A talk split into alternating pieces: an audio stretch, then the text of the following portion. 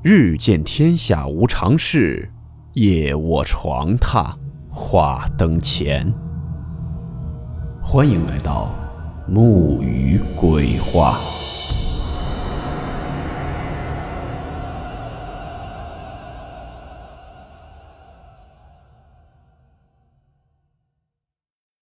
今天这个故事，名字叫做《撑伞的死尸》。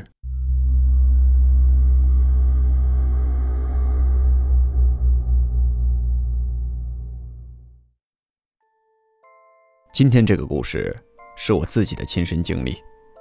不得不说，当初在遇到这个事情的时候，我也的确是被吓了一跳。而如果只是我自己看到了，恐怕是因为精神恍惚而产生的幻觉。但我们住在同一个宿舍的人，居然都曾在三年之间陆续见到过这个怪异的东西。那么也就证明，当初我所看到的东西。绝非是假象。在我很小的时候，上学是由父母接送，后来家里人嫌麻烦，就直接在家附近找了个小学。虽然教学质量不算太好，但至少离家近，遇到啥事情都能第一时间处理。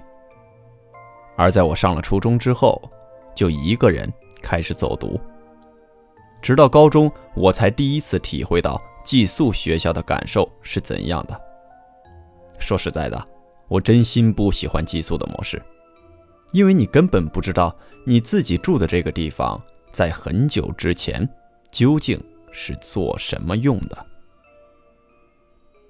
记得原来刚住校的时候，很多方面都不太适应，所以我们几个室友就结伴而行到外面去走走，感受一下周边的环境。以及探索一下设施的具体建造位置，这些对我们日后都有很大的作用。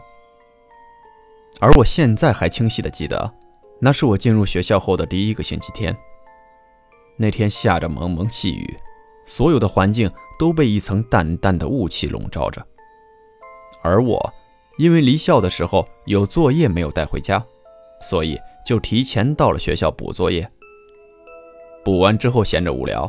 我就拉着一个人撑着伞到学校里走走。不知道是从什么时候开始，我就特别喜欢这种蒙蒙细雨的天气。漫步其中，总能让我体会到一股来自大地的芬芳气息。可怪事就发生在我离开教室后不久。我到现在还清晰的记得，发生怪事的位置是在学校的犄角旮旯，属于一个小型操场。平日里，如果不是有特殊的活动，是根本不会有人来这个地方的。那当然，也不会有人闲得无聊跑到这个地方来上厕所。而今天，我和身旁的小刘却能清楚地看到，远端的操场中央有一个撑着黑色雨伞的人。可能黑伞并非特殊，毕竟现在这个时代嘛，任何颜色的伞都很常见。但黑色的油纸伞可就不常见了。毕竟，这个撑伞的人还穿着一身特别老旧的校服。我记得这种校服早在我上小学的时候就已经被淘汰掉了。时至今日，至少得有七八年的历史了，现在居然还有人穿，真的是有够落伍的。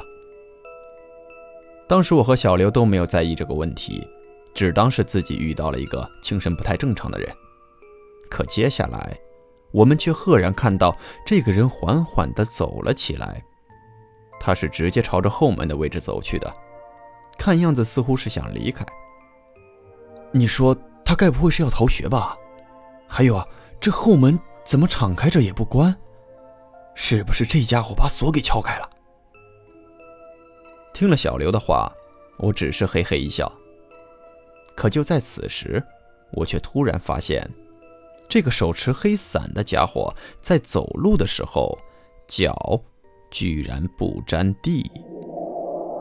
非但如此，在他走到后门位置时，整个人就像是云烟一般，彻底消失的无影无踪了。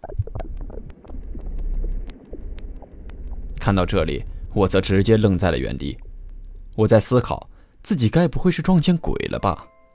不可能啊！学校里面人山人海的，阳气极重，根本不可能有鬼啊。可后来，在我们把这个事向别人讲述的时候，得到的答案却是：后门，咱学校根本就没有后门啊！你们看错了吧？听了这话，我和小刘则立刻跑到了当日见到鬼的地方去查看。果然，在那个位置。除了一面凹凸不平的墙之外，就什么都没有了，还哪里有所谓的后门？而得到这个答案的我和小刘，还真的是被吓了一跳。不过这还只是开始，之后我所遇到的事情还要比这更加的诡异，因为这个事情发生在我们宿舍里。我第一次来到宿舍楼的时候。抬眼望去，就能看到满满的全都是岁月摧残后留下的痕迹，简陋、落后和肮脏是这个宿舍的主基调。最可笑的是，校方居然还恬不知耻地在上面写了四个大字：“完美公寓。”我的天，这四个字几乎成为了我们整个高中时代最大的笑话。这种破地方还完美，真不如魏军工的毛坯房来的实在。不过，既然被送进这个学校了，抱怨也没啥意义，所以我们这些学生也就只能硬着头皮，忍着厕所的恶臭，无奈地住了下来。他说来也怪，从我们住进宿舍后，就总能闻到厕所里有一股股难以掩盖的恶臭往外冒。可当我们走进厕所之后，却又根本找不到恶臭的根源在哪里。我们的宿舍位置相对靠后。还能用我们眼柱抵挡一阵，可住在厕所旁边的宿舍就凄惨了，每天都是被恶臭从梦中给熏醒的，并且我们还能清楚地看到这些学生的脸色在日益下降，住了一个星期之后，居然都有了黑眼圈。而根据他们的解释啊，似乎到了后半夜的时候，就能听到有人来敲他们的宿舍门。刚开始，他们以为是有人大半夜的恶作剧，所以在一天晚上，他们提前趴在门旁边，静静地等候着，准备把这个敲门的人给捉个现行。到了后半夜，在那个诡异的敲门声响起的瞬间，他们立刻把宿舍门打开，并直接冲了进去，却看到门外根本什么都没有。可即便如此，在他们身旁的房门上，居然还仍在传出敲门的声音。这个现象的突然出现，竟在顷刻之间让在场的几个人都感到毛骨悚然。随后，赶快关紧房门，一个个都钻进被子里不敢出来。对于这个变化，大家一致认为是他们宿舍合起伙来想要开玩笑。可对于见过撑伞人的我和小刘来说，我们却认为事情没有那么简单。而怪异的事情就在几个星期后降临到了我们的宿舍。记得我们宿舍采用的是双人床，整个床高啊恐怕要在两米左右。而我当时因为脚崴伤了，不方便住在上铺，就暂时和同学换了一下位置。不得不说，睡下铺是真的幸福，很多事情做起来都非常的方便。可就是这一次的换床，却让我遭遇到了奇怪的事情。那是一个清晨，大概在四五点的时候吧，外面的天色灰蒙蒙的，映照的宿舍里气氛诡异阴森。不知道是什么时候，我有了这个习惯。每天在四五点的时候，我都会爬起来，从床头拿一瓶饮料喝上几口。如果不这么做的话，我整个人一天都没有精神。后来经过医生诊断啊，这才发现原来是自己体内太缺乏糖分了。而当天我仍按照自己的习惯从床头拿起饮料，可就在我准备喝的时候，我却发现，在我的床边上。居然坐了一个人，这个人的身材看上去特别的高大，如果他直起腰的话，恐怕脑袋会直接撞在上铺的床板上。除此之外，最令我感到诡异的是，这个人身上穿了一件特别老旧的校服。起初我以为是我们宿舍那位身高一米九的同学在和我开玩笑，随后我就直接朝着他身上捶了一拳，并低声说道：“涂山，你起这么早干什么？让尿憋醒了？”可谁知，听了我的话。他的身体居然不受控制地抖了一下，随后则缓缓地站了起来。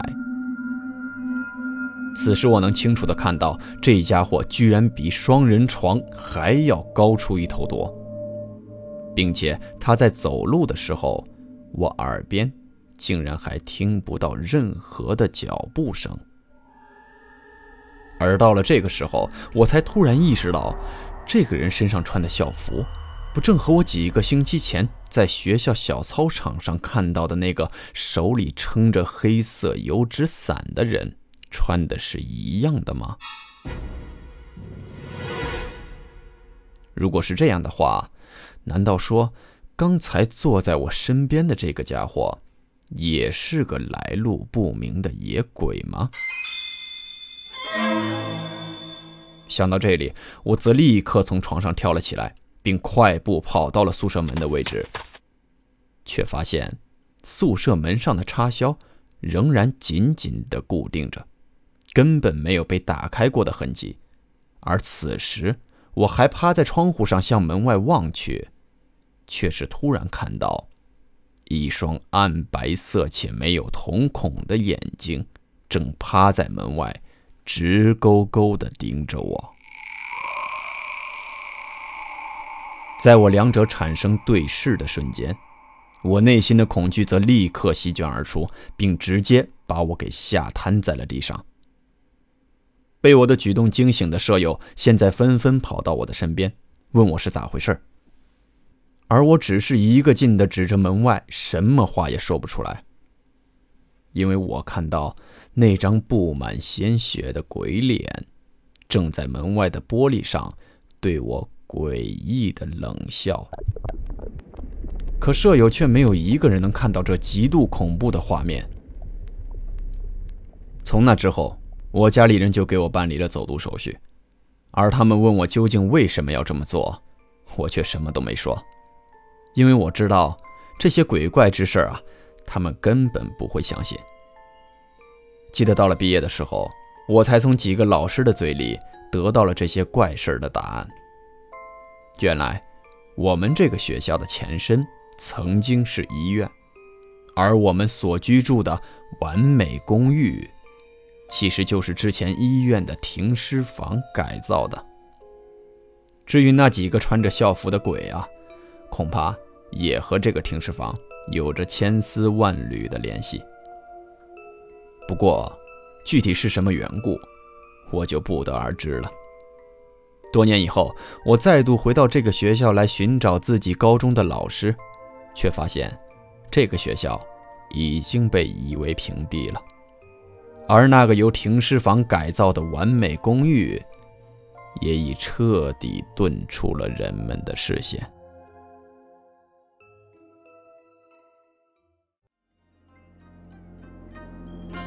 好了，我们今天的故事到此结束，祝你好梦。